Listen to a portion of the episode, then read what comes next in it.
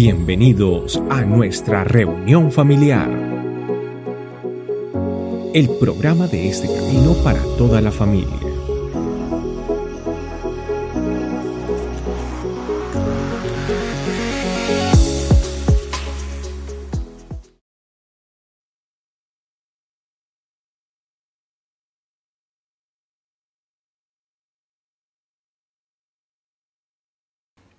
Yo voy a invitar a que oremos. Pero yo lo quiero invitar a que oremos con esta canción. Yo sé que para usted va a ser nueva porque es champion, pero es campeón. Es la versión en español de la canción Champion de Betel. Y yo lo voy a invitar a que la dedique como una oración al Señor.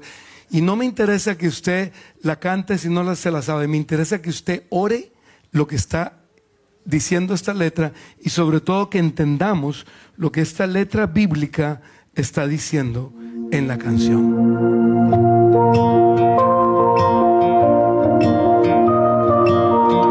letra va a aparecer allá a la derecha. Yo quiero que entendamos la obra de Cristo Jesús en su vida y en mi vida. Que Él fue el que nos sacó de donde nos sacó y nos ha traído a donde nos ha traído. Y dice, He intentado verlo. no podía creer Jesús escogido a mí que me escogiste a mí para vencer contigo Jesús. ser victorioso en ti. No soy perfecto y todavía no lo soy, Señor. No soy perfecto. No merezco nada, nada de lo que me has dado, Señor. Lo que no merezco. Tú viniste a restaurar Estábamos, estamos rotos sin Cristo. Gracias, Jesús, bendito. Tú eres mi campeón. Levante sus manos y dígale a Jesús, Señor, tú eres mi campeón. Los gigantes caen delante de ti. La victoria, Y la victoria es tuya, Jesús. Tú eres el que me define a mí. A mí no me define ni yo mismo ni el mundo, me defines tú, Señor. En ti está segura en ti. Y hoy me encuentro en un lugar celestial. Efesios capítulo 2. Con la victoria de Cristo. Con el papá Dios que me ama y que conquistó todo en la cruz. Por amor a cada uno de nosotros. Señor, gracias. Síguele haciendo esa oración al Señor. Ahora puedo ver, Señor. Tú me enseñaste a creerlo, Señor, porque tú has traído a mi vida, Señor, el Señor, tú me has dado la victoria. Tú me has dado todo, Señor bendito. Y lo único que tengo que hacer es creer en ti, mi campeón Jesús. Te amamos, te adoramos, Señor. Gracias, Jesús. Y en tus manos Cántele, Jesús, dígale. La victoria es tuya, Jesús. soy Yo soy el que tú dices que soy. Quiero oírte decirme lo que soy. No quiero ir al mundo. Quiero oírte a ti, Jesús. Diciéndome quién soy en ti, Señor. Con el Dios que todo Gracias. Gloria a ti, Señor. Adore a Jesús. Él es el Rey, el que hizo la obra por usted y por mí y nos ha dado esta vida nueva. Eres tú, Jesús, a quien adoramos, a quien pertenece nuestra vida, nuestro corazón. Te pertenece a ti al 100%, Señor. No hay nada en nuestro corazón que no sea tuyo. Levantar mi voz. Hoy cae todo muro de incredulidad y de mentira en el nombre de Jesús. Tenemos la autoridad que Cristo nos dio en Marcos 16. Tómela y úsela en el nombre de Jesús. Sí, Señor Jesús. Tan solo al hablar, los milagros ocurren porque el Espíritu Santo sigue derramándose abundantemente en la vida de todos los que creemos en Cristo. Sí, Jesús. Gracias, Señor. Dígalo y confiéselo. Y al levantar mi voz, va a caer todo muro. Piensa en los muros que interrumpen en su vida y derrúmbelos en el nombre de Jesús. Gracias Jesús. Tú me la diste con tu muerte, y resurrección y enviando tu espíritu a mi vida, Señor. Sí, Señor. Señor, vamos a ver hagas en nuestras vidas cada día, conforme vivamos creyendo en la autoridad que nos has dado y en el poder de tu Espíritu en nosotros, Jesús. Dígale otra vez, cántele al campeón, Jesús el Rey, el Señor, el Todopoderoso, Creador de los cielos, de la tierra, el Rey soberano, único, eterno, al Alfa y la Omega, el principio y el fin. Ese eres tú, Jesús. Me defines a mí, Señor. Nadie más me solo tú, Jesús. Gracias, Jesús. Sí, Señor Jesús. Gracias, Jesús. Todo lo conquistaste por nosotros, Señor.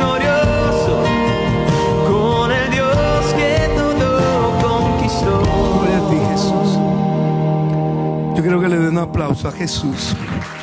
Él es el campeón. Él es el rey de reyes. Él es el señor de señores. El que todo lo conquistó para nosotros en la cruz. Y ahí como estamos, así todos lindos de pie. Vamos a hacer la declaración que yo quisiera que esto lo empezáramos a hacer costumbre en nuestras vidas. La declaración y, y la que la hagamos creyéndola. La declaración. Hacemos un favor, tráeme aquí la computadora. Vamos a hacer la, la declaración creyéndola de lo que, lo, lo que somos como la familia iglesia que el Señor nos ha dado. Muchas gracias. Me disculpo con ustedes, pero no sé qué pasa con el los punteros, todos fallan. Es que vamos a manejar esto aquí más fácil. Algo se desconectó ahí. Ahí está, ya viene, ya viene la señal. No, no, no pisaste ese cable. Ok, ahí está. Ok, vamos a leerla. Listos, a la cuenta de tres. Una, dos, tres. Soy miembro de la familia iglesia y seguidor de Cristo, fundamentado en su palabra, dinamizado por su espíritu, recibiendo el amor de Dios Papá y llevándolo al mundo. Amén, sí. Amén. Vamos a sentarnos familia.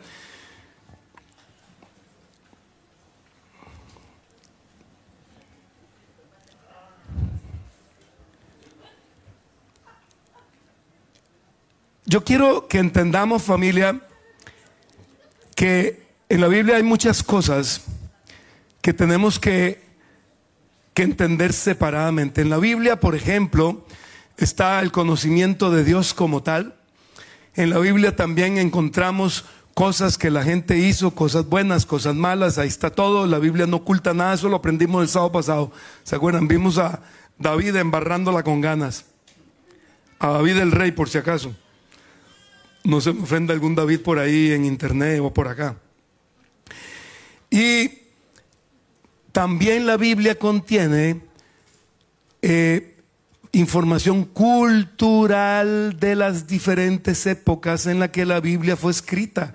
La Biblia fue escrita en el transcurso de cientos de años. Fue inspirada por el Espíritu Santo en más de, de, de 40 autores que fueron escribiendo los 66 libros de la Biblia. Pero hay muchas diferentes culturas eh, que van, van caminando por ahí, van caminando por ahí. ¿Por qué les estoy explicando esto? Ahorita lo vamos a entender más. Pero quiero remitirme a algo que era muy cultural, no fue propuesto por Dios, no era el plan de Dios, el hombre se lo inventó y el hombre lo usó y, y tristemente no puedo decir que el hombre ya no lo usa porque todavía hoy día se da. Pero el hombre se inventó la esclavitud. ¿Cómo se la inventó? Muy sencillo. Cuando usted ya no tenía dinero para pagar lo que debía, entonces usted tenía que pasar a ser esclavo de una persona. Eso era la esclavitud. Hay muchas formas de esclavitud. Porque después de eso, en los, en los tiempos más recientes, en los 1700, eh, con todo el respeto de los británicos, pero ellos inventaron una forma de esclavitud que nunca estuvo en la Biblia, que era ir a coger gente de África que estaba tranquilita, viviendo en sus aldeas, robársela, raptarla, encadenarla, traerla al continente americano o a Europa y venderlos como esclavos. Esa forma de esclavitud nunca, eh, nunca la va a ver usted en la Biblia. O sea, es más cruel todavía. Lo que quiero decirle es que y me quiero trasladar porque vamos a hablar de la esclavitud en la época de Jesús. Entonces vamos a trasladarnos un poquito al imperio romano. ¿Cómo era la esclavitud en el imperio romano? No voy a entrar en detalle, nada más le voy a decir que muchas veces los esclavos eran vendidos en subasta. Entonces se traía, se tenía aquí a los esclavos, obviamente tenían que estar encadenados. ¿Qué esclavo va a querer, eh, eh, qué esclavo no va a querer estar libre? Tenían que estar encadenados. Bueno, me corrijo, había algunos esclavos que no querían estar libres porque les iba mejor viviendo con un amo bueno que les diera comida que tratar de ingeniársela por sí mismo. Pero en términos generales, los esclavos estaban siempre encadenados. Entonces traían al esclavo número uno, lo ponían aquí y empezaban a hacer, ¿cómo se llama esto? Un bit, ¿cómo se llama? Una subasta, empezaba a hacer una subasta. Pero el esclavo normalmente lo presentaban desnudo empieza la primer vergüenza. Yo quiero que usted se ponga en el lugar del esclavo. ¿Cómo le parecería que lo paren a usted aquí desnudo y le den vuelta? ¿Por qué?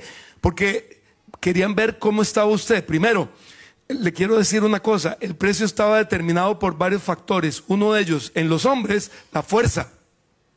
O sea, si usted era muy musculoso, usted era un esclavo caro, porque usted podía hacer trabajo muy bueno. Si era joven, podía hacer más trabajo. También había un esclavo que no se podía ver físicamente, que era caro, el esclavo que, tenía conocimiento, que tenía estudios. Pero también las mujeres, cuando una mujer era muy, muy hermosa, también era una esclava cara. Ahora, aquí le quiero decir otra cosa. El amo podía hacer con el esclavo lo que se le viniera en gana. No necesariamente estaba permitido incluso llegar a matarlo como tal. En la época romana no era tan bien visto eso, aunque tampoco castigaban al, dueño que mataba a un esclavo, pero no era tan bien visto y con el paso de los años el imperio romano puso normas más fuertes para que no se mataran sin razón alguna a los esclavos. Pero cuando digo que podían hacer lo que le daba la gana es que inclusive los esclavos no solo hacían el trabajo que les imponían hacer, también los usaban como juguetes sexuales. La persona que lo compraba a usted, si usted era esclavo, mejor dicho, hacía lo que le daba la gana con usted. Usted no podía tener una vida personal. Incluso si usted en servidumbre lo compró un amo que tenía mucho dinero, porque los esclavos eran muy caros, eso se me olvidó decirle, eran muy caros. Representaba, un esclavo podía representar el costo del salario anual de una familia eh, el, gasto anual de una familia de cuatro personas en el Imperio Romano, para que se dé una idea. O sea, solo la gente muy pudiente podía tener. Y había gente que tenía tanto dinero que tenía varios esclavos. Entonces, si usted se daba con la sorpresa que usted se conocía con una esclava que le gustaba y terminaban enamorados y terminaban teniendo familia, usted podía llevarse la sorpresa que el día de mañana a su esposa la vendían.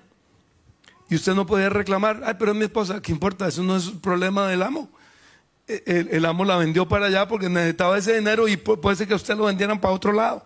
Si sí, me estoy explicando, no había ningún tipo de vida. ¿Por qué estoy explicando todo esto? Porque la palabra de Dios nos dice que todos nosotros, antes de Cristo Jesús, vivíamos esclavizados al mundo, al pecado, a la carne. Y el mundo Así, quiero que piense por un momento, porque no estoy hablando nada que usted no conozca. Todos sabemos lo que es la esclavitud al mundo, porque la hemos vivido. Todos sabemos lo que es la, esclavitud al diablo, porque la hemos vivido, y todos sabemos lo que es la esclavitud a la carne, porque todos en este lugar, sin excepción, la hemos vivido. Y entonces viene la palabra de Dios y nos da esta espectacular revelación en Efesios capítulo 2 nos dice, antes ustedes estaban muertos a causa de su desobediencia y sus muchos pecados. Vivían en pecado igual que el resto de la gente, obedeciendo al diablo, porque él era el amo, el líder de los poderes del mundo invisible, quien es el espíritu que actúa en el corazón de los que se niegan a obedecer a Dios. Todos vivíamos así en el pasado siguiendo los deseos de nuestras pasiones y la inclinación de nuestra naturaleza pecaminosa, por nuestra propia naturaleza éramos objeto del enojo de Dios, igual que todos los demás. Familia, esa era la vida nuestra antes de que Jesucristo viniera, diera su vida en la cruz por usted, por mí, pagara la redención, que es el precio de la esclavitud. Literalmente Cristo entró al mercado de esclavos del diablo, donde estaba Tony y estaba Robbie y estaba Mateo y estaba Paola. Estábamos todos nosotros ahí en el mercado de esclavos y vino y, em- y pagó por todo. Le dijo al diablo cuánto valen todos esos esclavos. Le puso un precio muy caro. Dame tu vida y te los entrego todos. Y por eso Jesucristo murió en la cruz por usted y por mí. Claro, de un gloria a Dios, una obra espectacular que solo Jesús podía hacer. Aquí es donde viene el asunto. Primero, el que no ha entendido, el que no ha creído, querido creer en el mensaje de Jesús, sigue esclavizado porque no ha entendido que ya está libre en Cristo Jesús. Por eso nuestra misión es que decirle a la gente que aún vive en la esclavitud del pecado, del diablo y de la carne, que qué? Decirles que están libres en Cristo, que lo que tienen que hacer es creer en Cristo, seguir a Cristo y van a tener vida eterna en Cristo. ¿Es lo que dice la Biblia o no? Y eso es lo que usted y yo tenemos que predicarles. Y por eso es tan importante que evangelicemos. Porque es liberar. Yo quiero que usted entienda a la gente que está sin Cristo.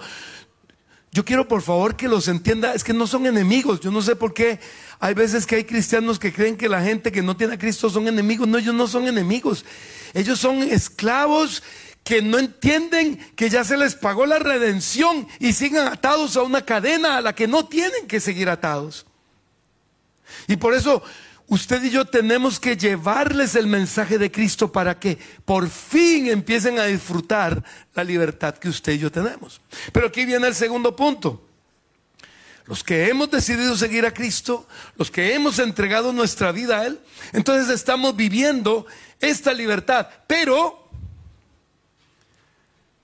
a veces nos quedan por ahí reminiscencias, ataduras, candaditos, lazos, esclavitudes que usted y yo todavía no hemos soltado. Por eso la Biblia habla de que usted y yo cuando empezamos nuestro caminar con Cristo, empieza todo un, un- un- un proceso de qué? De conversión. Es un proceso. La conversión, cuando usted recibe a Cristo, usted inmediatamente pasa a los lugares celestiales. Pero usted tiene que empezar a qué?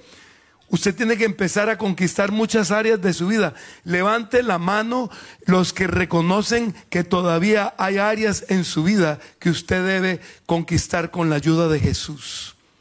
Ok, gracias. No estoy solo, qué dicha. Entonces podemos seguir predicando. Familia, a todos nos pasa. A todos nos pasa. Y yo justamente quiero ver hoy rápidamente unas áreas que traigo aquí para que usted y yo vayamos en el nombre de Jesús soltándolas, liberándonos de ellas y luego veamos qué podemos hacer para permitir que la total libertad del poder de Dios en nuestra vida por fin se lleve todo eso que aún queda. Por ejemplo, parte de lo que aún queda reminiscencia o puede quedar, puede ser que usted tenga una, dos, tres, cinco, diez o todas, pero parte de lo que todavía puede quedar en nuestras vidas es que miedo. Y ahí le dejo varios pasajes para que lea lo, lo- lo que era los esclavos con miedo y lo que es la libertad del miedo en, en el Nuevo Testamento. Pero el miedo es parte de, la mentira que el diablo siempre nos quiso meter y todavía hay cristianos llenos de miedo. Les da miedo cambiar de trabajo, les da miedo salir a la calle, les da miedo decirle al jefe que tiene un campamento y que tiene permiso para, porque tiene que darle el permiso. Le da miedo, le da miedo, le da miedo. Le da miedo soltarse a hablar inglés. Háblelo. Yo he llegado a tiendas donde la persona que me atiende no habla ni jota de inglés y está trabajando. ¿A usted no le ha pasado? Entonces, ¿por qué le da miedo hablar inglés? Y nos llenamos de miedo y nos da miedo eh, eh, aceptar una nueva responsabilidad en el trabajo y nos da miedo decirle al jefe, está bien, hagámosle a eso o decirle al trabajo nuevo, ¿sabe qué? Me voy para allá. Familia, ¿sabe qué es lo peor? Nos da miedo decirle, Espíritu Santo, ¿sabe qué? Quiero la unción sobrenatural tuya, quiero que te derrames. Ay, no, qué miedo, después el Espíritu Santo viene con poder en mí. Ese es el, es el chiste, esa es la gracia o no. Esa es la gracia. Justamente que el Espíritu se derrame con su poder, como dice Tito, y ahorita lo vamos a leer también. Y lo estuvimos estudiando en los grupos pequeños. Otra reminiscencia que queda es andar culpando a los demás. Siempre, no, es que no, no, es que la culpa no es mía. Eh, No, fue culpa de mi esposa. No es culpa de mi esposo. No fue culpa de mi papá. No es culpa de mi hijo. Siempre buscamos a quién echarle la culpa. A mí me hace gracia, porque cuando una pareja llega tarde a un compromiso, se comprometieron a tal hora a estar en un lugar, llegan tarde, a mí me hace gracia, porque siempre se vuelven a ver y los dos echan la culpa mutuamente. Pero es que no, pero es que vos, no, pero es que, no, pero. Mismo cuento. Siempre, ahí está, la raíz de Adán y Eva. Eva pecó y a quién le echó la culpa. Perdón, Eva, eh, llegó a la, a la, a la manzana, dígame a mí. Perdón por la herejía. Al fruto prohibido lo comió, se lo dio a Adán. Y cuando Dios le pregunta a Adán, ¿a quién le echa la culpa? A Eva. Y cuando Eva, Dios le pregunta a Eva, ¿a quién le echa la culpa? A la serpiente. Y desde ahí hasta el día de hoy, echando la culpa. No, no fui yo. No fue mi compañero de trabajo. No fue mi jefe. No fue mi subalterno. Cualquiera tiene la culpa, excepto yo. Un hombre de Dios, una mujer de Dios, acepta su responsabilidad. La reconoce. Y dice, ¿sabe que tengo que resarcir algo? Yo lo resarzo. Como el que el, el tipo que, que echa para atrás, te pega en el carro y sale y dice, ¿por qué me pegaste? ¿Cómo por qué me pegaste? Echaste para atrás y ahora resulta que yo te pegué. Y eso es súper común. Otra cosa que todavía muchas veces anda ahí es eso, murmuración, chisme, y aquí, ¿qué dijeron? Ay, de verdad, y es fulano, y esto lo hizo el otro, ay, no, de verdad, no te creo, ven y contame más, no, no puede ser, uy, y ese es el pastor de este camino, Ah, cualquiera que lo vea ahí. Y nos encanta la murmuración y el chisme y, y dele y dele y dele con lo destructivo, con lo demoníaco, con lo diabólico, y se vuelve, ¿sabe qué es lo peor? Se vuelve una adicción. ¿Sabe por qué le gusta a la gente las telenovelas? Porque son chisme. Póngale atención a las telenovelas, puro chisme. Y usted quiere ver el siguiente capítulo, a ver qué chisme nuevo se descubre. Y el siguiente capítulo, ¡oh! Mira, fue ella. No, es que él fue con ella y le dio vuelta a esta con aquella. Y ese enredo que hace la telenovela. ¿Y saben qué se basa? Chisme. Y explotan esa dulzura que le tiene el ser humano al chisme, esa atadura que el diablo nos tiene. Y lo explotan. Y ahí están las famosas telenovelas. ¿Y entiende por qué las tele- telenovelas son tan famosas? Por eso son tan famosas. Por eso son tan famosas. Puro, puro chisme.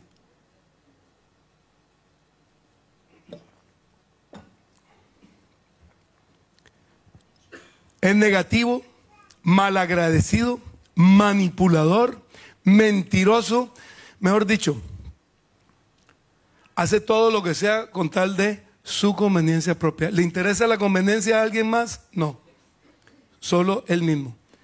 Se acostumbró a que en ese mundo de, de esclavitud era cada uno corra por su vida. Y por eso no entiende el concepto de familia que viene Jesucristo a darnos. Jesucristo vino a ser qué? Una familia iglesia. Y por eso al esclavo le, cuenta- le cuesta tanto el concepto de esclavitud. Y por eso hay gente que anda bailando como un trampolín de iglesia en iglesia en iglesia. Y está en una iglesia eh, eh, y ya lleva un mes y al mes está en otra iglesia. Ahí fue donde más duró, duró un año y luego se pasó a otra y luego a otra y luego a otra. Y ahí va, ping pong. ¿Por qué? Porque no tiene concepto de familia, porque no ha entendido lo que es una familia, porque no hemos entendido que Cristo hizo una familia, iglesia. Y el ser familia implica que fidelidad, lo que estuvimos hablando la semana pasada, enfocados en qué? En ser fieles. Y como no se enfocan, como no entendemos eso, entonces nos vamos aquí, allá, inventamos aquí, inventamos allá y hacemos lo otro. Y siempre, característicamente, siempre esto está de por medio. El desagradecimiento, desagradecimiento. Mire, cuidadito con el desagradecimiento que es bien, bien, bien, bien, bien, bien demoníaco. Para que lo tome en cuenta ahora en el tiempo de oración que vamos a estar rompiendo con todo eso. Dice, no obedece a Dios porque no confía en Él. No obedece a Dios porque no confía en Él. Claro, es que para obedecer a Dios hay que confiar en Él. Para obedecer a Dios hay que confiar en Él. Les cuento que hoy hemos roto el récord. Llevo 15 minutos de predicación y llevo 4 dormidos. Vamos a ver si llegamos a 7. 15 minutos y llevo 4 durmiendo. Tremendo récord. Le estoy ganando a Pablo. Al apóstol Pablo se le durmió Eutico y se le, se le mató, por cierto. ¿Se acuerdan? Libro de los Hechos del apóstol Pablo. Se le cayó Eutico del segundo piso. ya, ya le, voy, le voy ganando al apóstol Pablo por tres. Venga, sigue diciendo. Entonces no obedece a Dios porque no confía en Él. Claro, porque para yo poder confiar en, en Dios, ¿qué necesito? Perdón, para yo poder obedecerlo, ¿qué necesito? Confiar. ¿Confiar qué? Ciegamente. Saber que todo lo que Dios me diga, cualquier cosa que Dios me diga, va a ser qué? Buena, agradable y perfecta. ¿Oyó? Eso es lo que dice la palabra de Dios de la voluntad de Dios. Dice que la voluntad de Dios es... Y si algo es bueno, agradable y perfecto, ¿por qué yo soy tan bobito y lo desprecio? ¿Y por qué prefiero lo mío? ¿Y por qué prefiero mi sabiduría? ¿Y por qué prefiero mi voluntad? ¿Por qué prefiero mi capricho si yo sé que la voluntad de Dios es? Porque todavía queda ahí mentalidad de esclavo. El esclavo es malicioso, el esclavo es mal pensado y entonces tiene mentalidad torcida, anda creyendo que todo el mundo es malo. El, ¿cómo es que dice? El ladrón juzga por su opinión o por su condición y anda entonces siempre pensando en las cosas malas, en que no, esto, esto aquí, esto allá, y, y siempre ve como de recelo a todo el mundo. Y sigue también enseñando la palabra de Dios otro, otro mentalidad esclavo que muchas veces podemos tener es el no buscar a Dios y el no serle fiel. Y como no buscamos a Dios, entonces ¿qué? No conocemos a Dios. Y aquí quiero detenerme un momentico porque esto es bien importante. Familia, a Dios lo tenemos que conocer usted y yo de manera personal. Y se lo voy a repetir. A Dios usted y yo tenemos que aprender a conocerlo de manera personal. El conocimiento personal de Dios es un esfuerzo no pequeño. Implica madrugar, dejar muchas cosas de lado, dejar Facebook, YouTube, ¿cómo se llama esta otra? La famosa TikTok. Muchas veces dejar amigotes, dejar esto, dejar aquí, para sacar tiempo para estar a solas con mi Dios. Y entonces hay personas que no están dispuestas a pagar ese precio y se van por la vía fácil y no terminan conociendo a Dios. ¿Cuál es la vía fácil? Solamente leer la Biblia. Oiga bien lo que estoy diciendo. Tony está diciendo una herejía. No, no estoy diciendo ninguna herejía. Dios en su palabra dijo que usted y yo, si en algo nos vamos a gloriar, es de conocerlo a Él. Nunca dijo, gloriense en memorizar mis escrituras. Él dijo, gloriense en conocerme a mí. Y las escrituras son el fundamento básico, esencial para un cristiano conocer a Dios. fundamento, es fundamental, es básico. Sin escritura yo no puedo llegar al conocimiento de Dios. Pero tengo que llevar mi vida a una comunión personal íntima con el Espíritu Santo a través de sus escrituras, cimentado en sus escrituras, parado en sus escrituras, para llegar al conocimiento personal de Dios. Si no, entonces nos vamos a convertir en religiosos, teóricos, bibliólatras, que no conocen a Dios, como la partida de fariseos que en la época de Jesús conocían todas las escrituras de memoria y no pudieron reconocer al creador de los cielos y de la tierra en la persona de Cristo Jesús. En estos días estaba terminando uno de los cursos que mi esposa y yo hacemos del Instituto S25, del Instituto S Cristiano. Y el profesor nos recomendó que viéramos un video de The Bible Project. Aquí, si usted no conoce The Bible Project, debería. Porque el plan de lectura que pusimos este año en, en la familia iglesia, en este camino, es The Bible Project. Y empiezan siempre con un video. Por cierto, gracias David, porque él fue el primero en decirme que esos videos también existían en español. Yo creí en un momento dado que solo estaban en inglés. Y David un día me dijo, no, también los hay en español. Bueno, fui y busqué el video, lo vi muy bonito para variar, como esos videos muy, muy buenos que hace The Bible Project. Que déjenme decirle una cosa, esos videos exigen todo un estudio eh, teológico profundo, muy profundo para hacerlos, y luego todo un trabajo de, de elaboración de un tra- trabajo creativo, así se dice, ¿cierto, Robbie? Todo un trabajo creativo para hacer en sí la, la fábula, digamos, la, la- el video, pues en sí. Estaba viéndolo en, YouTube y en eso me extrañó ver un comentario, porque no sé si ustedes han visto, los que han visto los videos, si los han visto alguna vez en inglés, siempre salen dos tipos. Uno de pelo corto, rubio, de anteojitos, creo que se llama, no, la verdad no me acuerdo el nombre. Y otro de pelo largo. ¿Alguien los ha visto? Bueno, entonces, alguien le puso el siguiente comentario. ¿Y usted con ese pelo largo cree que glorifica a Jesucristo?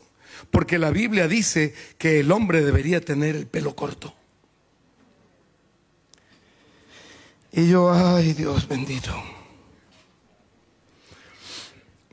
Pues como estaba ahí público, estaba ahí, ahí en la red, cualquiera lo puede ver, pues yo me metí.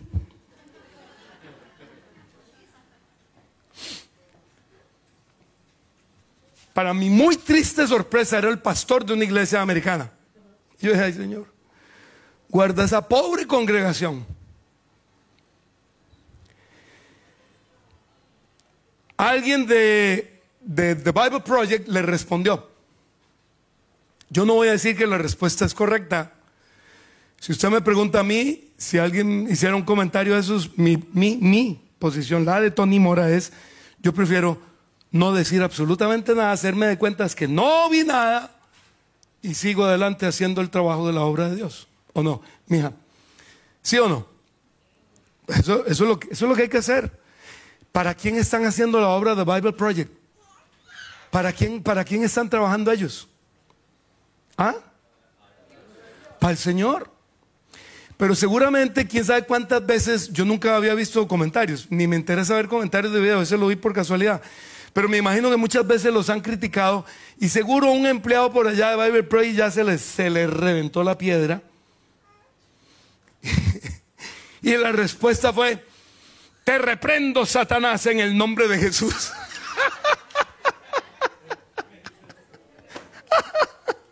no lo culpo, es que daban ganas.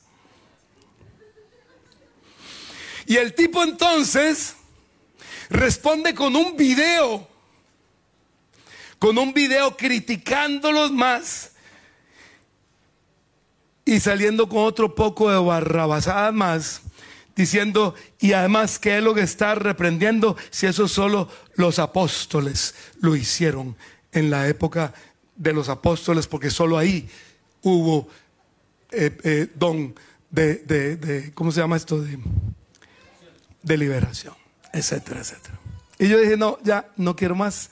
¿Para qué me metí a ver tanta basura? No me interesa. Y sabe que me da un dolor profundo.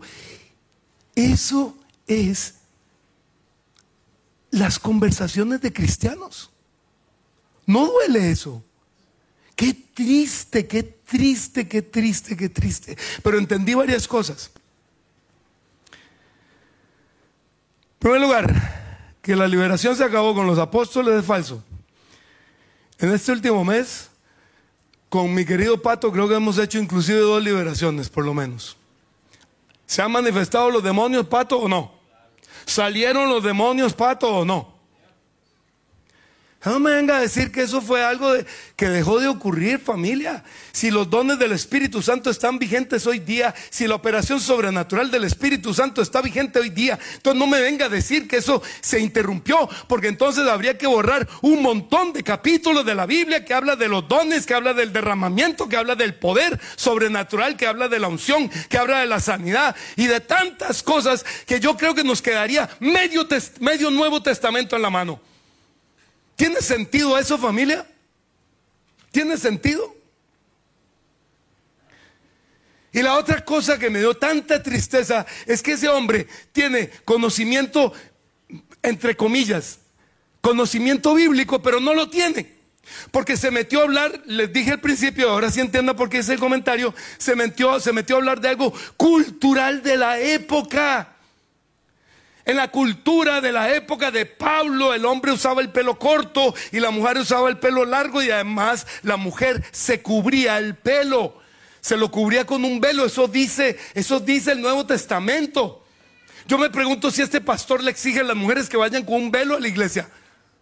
Familia, usted tiene que saber diferenciar en la Biblia cuando lee un mandamiento de, de, Dios, cuando lee una cultura, una, una costumbre de la época. ¿Le hemos pedido aquí a los caballeros alguna vez que se corten el pelo? ¿Le hemos pedido aquí alguna vez a las damas que se pongan un trapo encima en la cabeza? Familia, eso es cultural. Estamos en otra época. Si usted quiere usar el pelo largo como el pato y con cola, es cosa suya. Lo quiere usar corto, eh, eh, eh, rapado, es cosa suya. Usted quiere, dama, usarlo corto, largo, quiere venir un día con un pañuelito, es cosa suya. ¿Sabe cómo se llama eso, familia? ¿Sabe cómo se llama eso? Vivir desenfocado. En vez de usar las redes sociales para predicar el nombre de Cristo, se dedican es a echar bibliazos que ni sentido tienen. Areta hizo una oración aquí, le dijo, Señor, ayúdame a saber cómo exhortar. ¿La oyeron? Así nos exhorta. Primero, ahí no hay amor. Y segundo, ahí no hay conocimiento de Dios. Y tampoco hay conocimiento bíblico, es lo más increíble. No hay ninguna de las tres.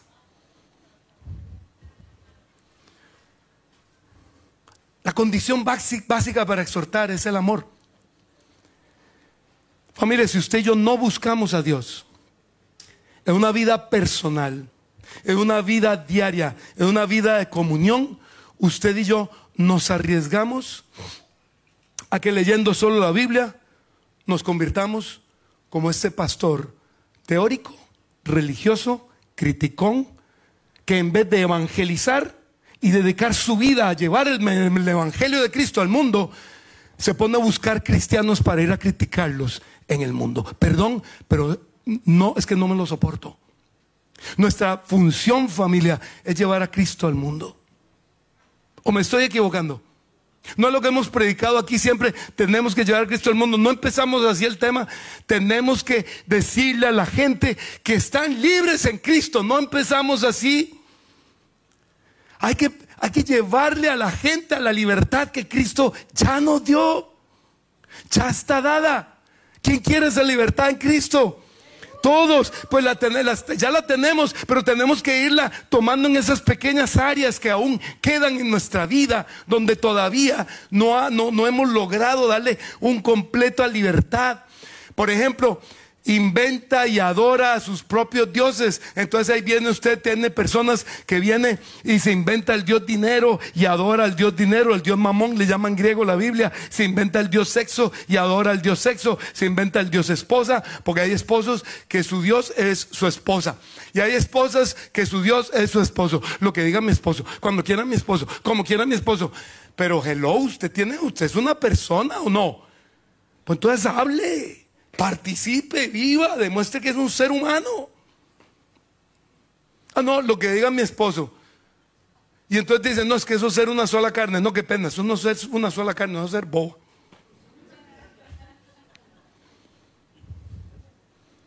Le doy gracias a Dios que me casé con una mujer que tiene opinión. Y que cuando se me quiere parar, se me pare. Le doy gracias a Dios. Y a veces se me ha parado equivocada, no importa. Y a veces me ha parado con razón. Muy bien. Cuando lo he hecho con razón, le doy gracias a Dios por la mujer que tengo y me ha corregido. Cuando no ha tenido la razón, no se lo he hecho en cara, simplemente le digo, mijita, eso no es, el Señor está diciendo esto. Y vamos por ahí. Pero eso es trabajo en equipo o no. Qué rico para la gloria de Dios. Entonces, familia, eso, o sea, eh, venga, no, no, no, no. Ah, y cuidado, cuidado, se me olvidaba otro Dios. Hay unos dioses chiquiticos andan por ahí gateando, caminando, corriendo. Vea, por ahí un montón, vea, vea. Y allá pues, están como plaga. Cuidado con esos diosecitos. Ay, no, no, a la hora que él se levante. Oh, a la hora que él coma. A la hora que él diga, no señor, el papá soy yo, la mamá soy yo. Y decimos nosotros lo que se hace en casa. Que se el cuento. Ahora se come por menú en casa. Mi hijo es el que tiene que venir a decirme, quiero esto, esto y esto. Pues no, Señor, le voy a hacer esto y esto y esto y se lo come. Así me criaron a mí y funcionó. Y me pusieron todos los días remolacha en el plato y no soportaba la remolacha. ¿Y sabe qué lograron con eso? Que hoy día me encante. me encanta, me encanta. Usted me pone una remolacha lo primero que me como. Hasta en jugo me la tomo. Deliciosa la remolacha. Pero yo no la quería, no la soportaba, me la comía a la fuerza. Sí, a la fuerza. Sí, a la fuerza hay que criar muchas veces a los niños. Deje el cuento ese de internet de que, ay, no, háblele y mijito, cómetelo porque te hace bien. No se lo come o le doy. Punto. Y el niño se lo va a comer, créamelo. Experiencia propia. Y cuando sea grande, ¿sabe lo que va a hacer cuando sea grande? Le va a dar la gracia. Gracias papi, gracias mami, porque fuiste de mano dura conmigo. No me maltrataste, pero fuiste firme. Y le doy la gloria a Dios. Familia, recuerden papás, recuerden, usted y yo somos los dioses con D minúscula de nuestros hijos. No malforme a sus hijos creyendo que ellos van a llegar con el Dios verdadero a hacer lo que les da la gana. Porque con Dios nadie jugó, ni juega, ni jugará nunca en la historia. Con Dios no se juega. Por eso tenemos que formar a nuestros hijos para que aprendan a seguir la autoridad. Y, a ver, un aplauso. ¿Quién trajo la libertad de la esclavitud? Jesucristo. Él nos libera. Cristo nos trajo libertad. Cristo nos liberó de todo lo que hemos hablado, más todo lo que no hemos hablado de todo lo demás que no hemos hablado.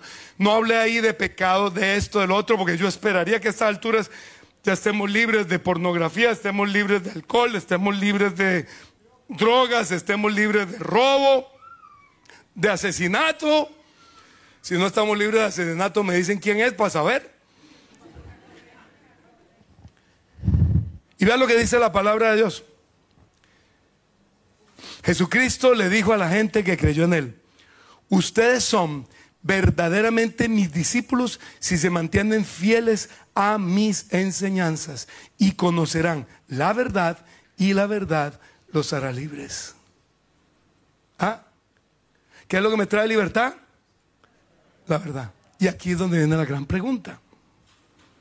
Aquí es donde viene la gran pregunta. ¿Qué es la verdad? La palabra, la ley. Eso no dice la Biblia.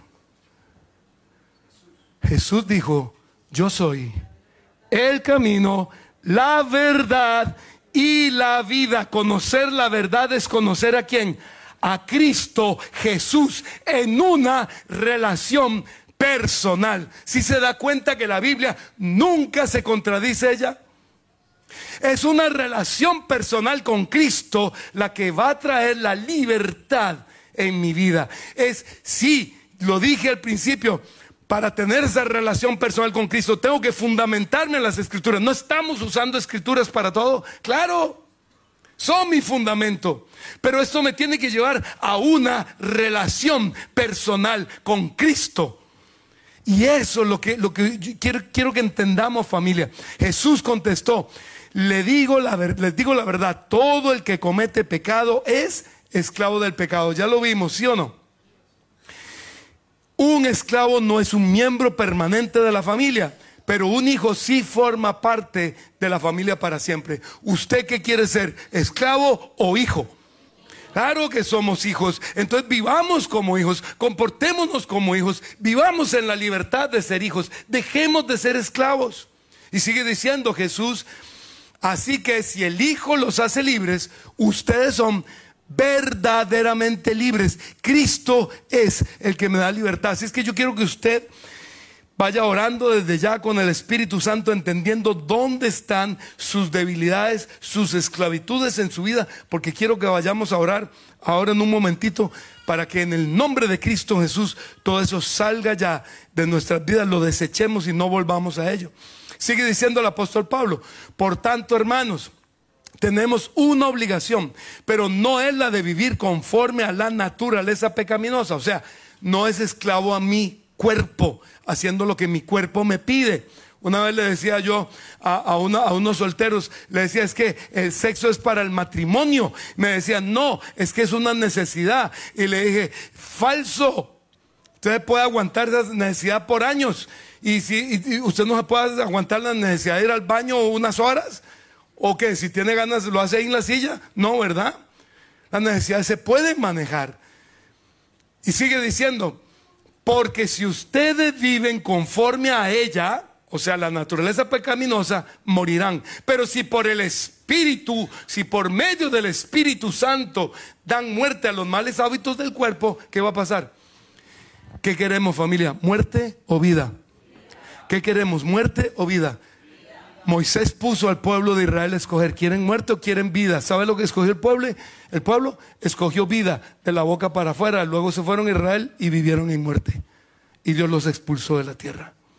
Yo quiero que hoy escojamos vida de la boca para afuera y para adentro. Y que con nuestro corazón digamos vida, digamos, yo escojo vida en Cristo. Dígalo.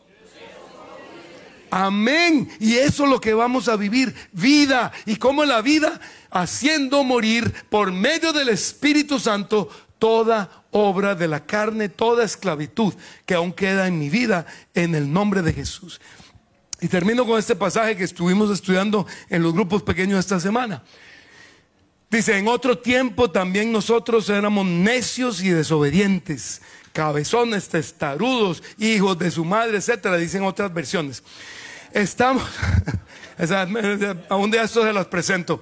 Estamos descarriados, estábamos descarriados y éramos esclavos de todo género de pasiones y placeres. Vea que vuelvo a usar la palabra esclavos. Vivíamos en la malicia y en la envidia. Éramos detestables. Wow, qué palabra más fuerte. Detestable éramos, y es cierto, todos nosotros éramos detestables y nos odiábamos unos a otros. Pero cuando se manifestaron la bondad y el amor de Dios nuestro Salvador, Él nos salvó, no por nuestras propias obras de justicia, sino por su misericordia. Nos salvó mediante el lavamiento de la regeneración, o sea, su sangre vino a lavarnos y a regenerarnos. ¿Qué es generar? Producir, crear. O sea, nos vino a recrear, a volver a ser.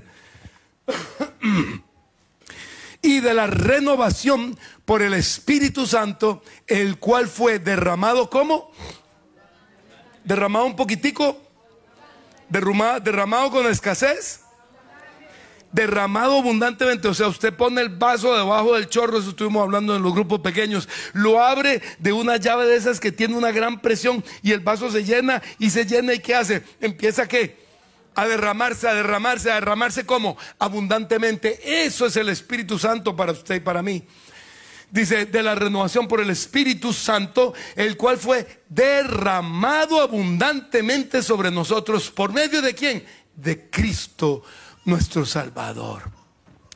Cristo entonces trajo este derramamiento sobrenatural y abundante del Espíritu Santo a nuestras vidas para que usted y yo hoy podamos vivir en la libertad de Cristo.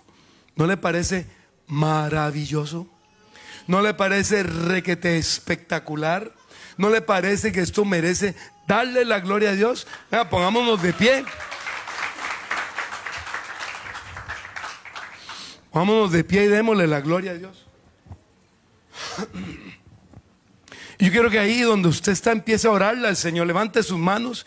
Si esta es la primera vez que usted ahí en Facebook está escuchando un tema de la palabra de Dios o usted es la primera vez que participa y usted no ha entregado su vida a Jesús y usted no le ha dicho a Jesús que usted cree en Él, que rinde su vida a Él y que va a seguirle a Él a partir de hoy, yo quiero que lo haga ahora, en este momento, y le diga, Señor Jesús, te entrego mi vida en tus manos.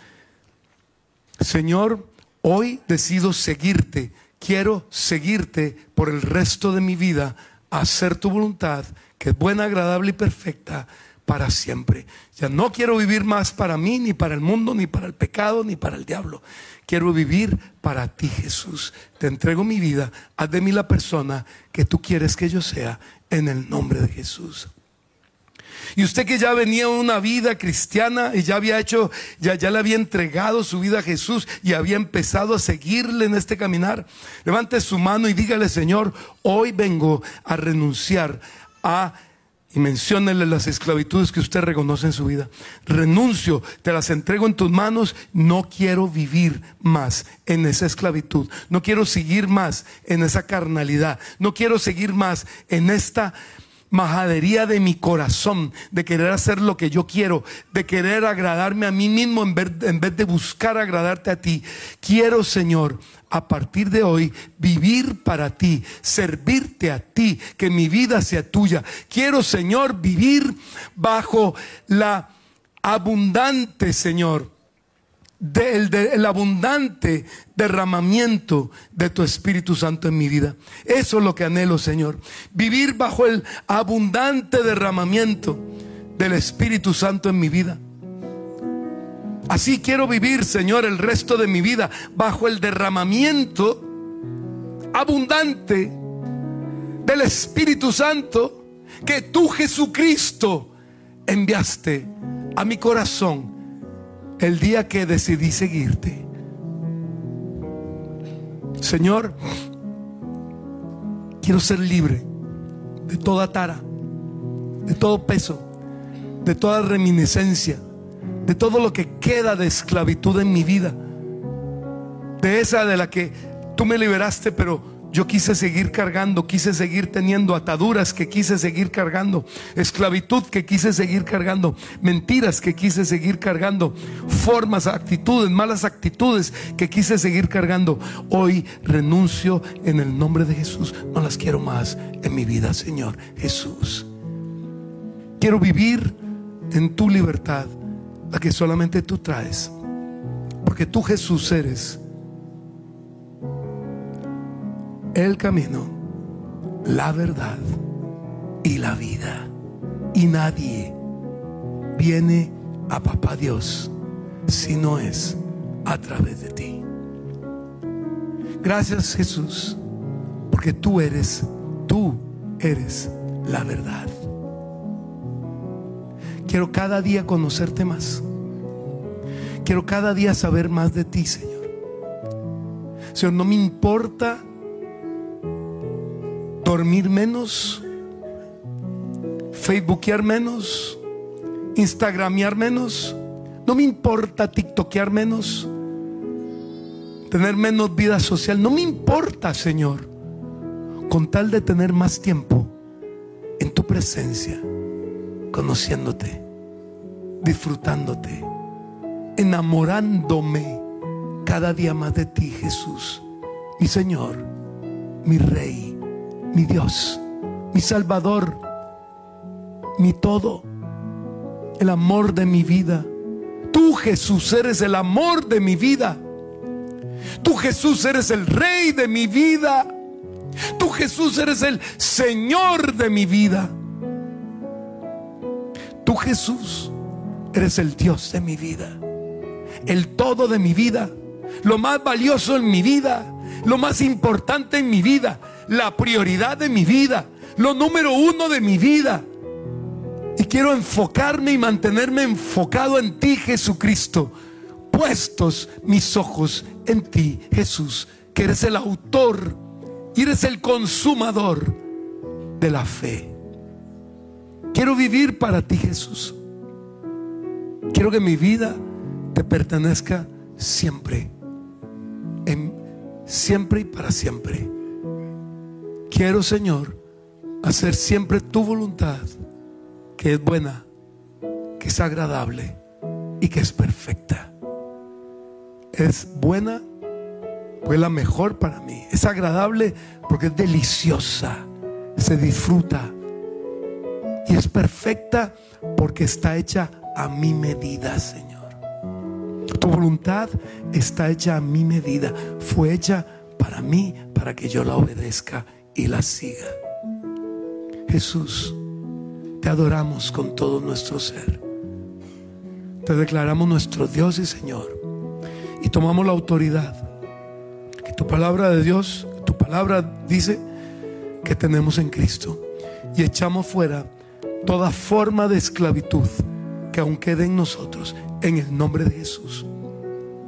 Y si usted tiene que llegar hoy a su casa a votar algo, vaya a su casa y vote lo que tenga que votar. Dice la palabra de Dios, mejor es que saques un ojo de ti que con los dos ojos te vayas al infierno.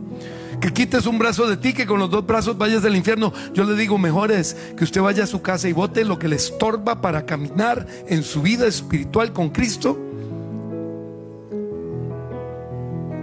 A perderse por seguir haciéndole caso a su carne, al mundo y al diablo. Señor, en el nombre de Jesús renunciamos a toda forma de esclavitud en nuestra vida. En el nombre de Jesús, al pecado, al mundo, al, diablo, a la carne. En el nombre de Jesús. Amén. Y amén. Y démosle un aplauso a Jesucristo.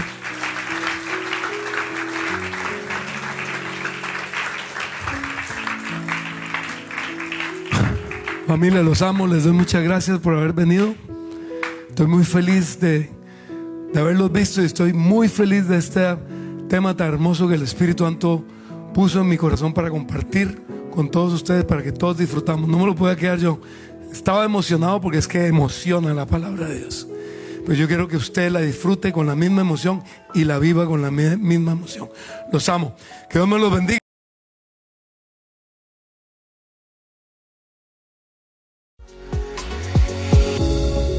Muchas gracias por acompañarnos. Aquí, en este camino, estamos para servirte. Suscríbete a nuestro canal y déjanos tu comentario. Recuerda, somos este camino, tu familia iglesia.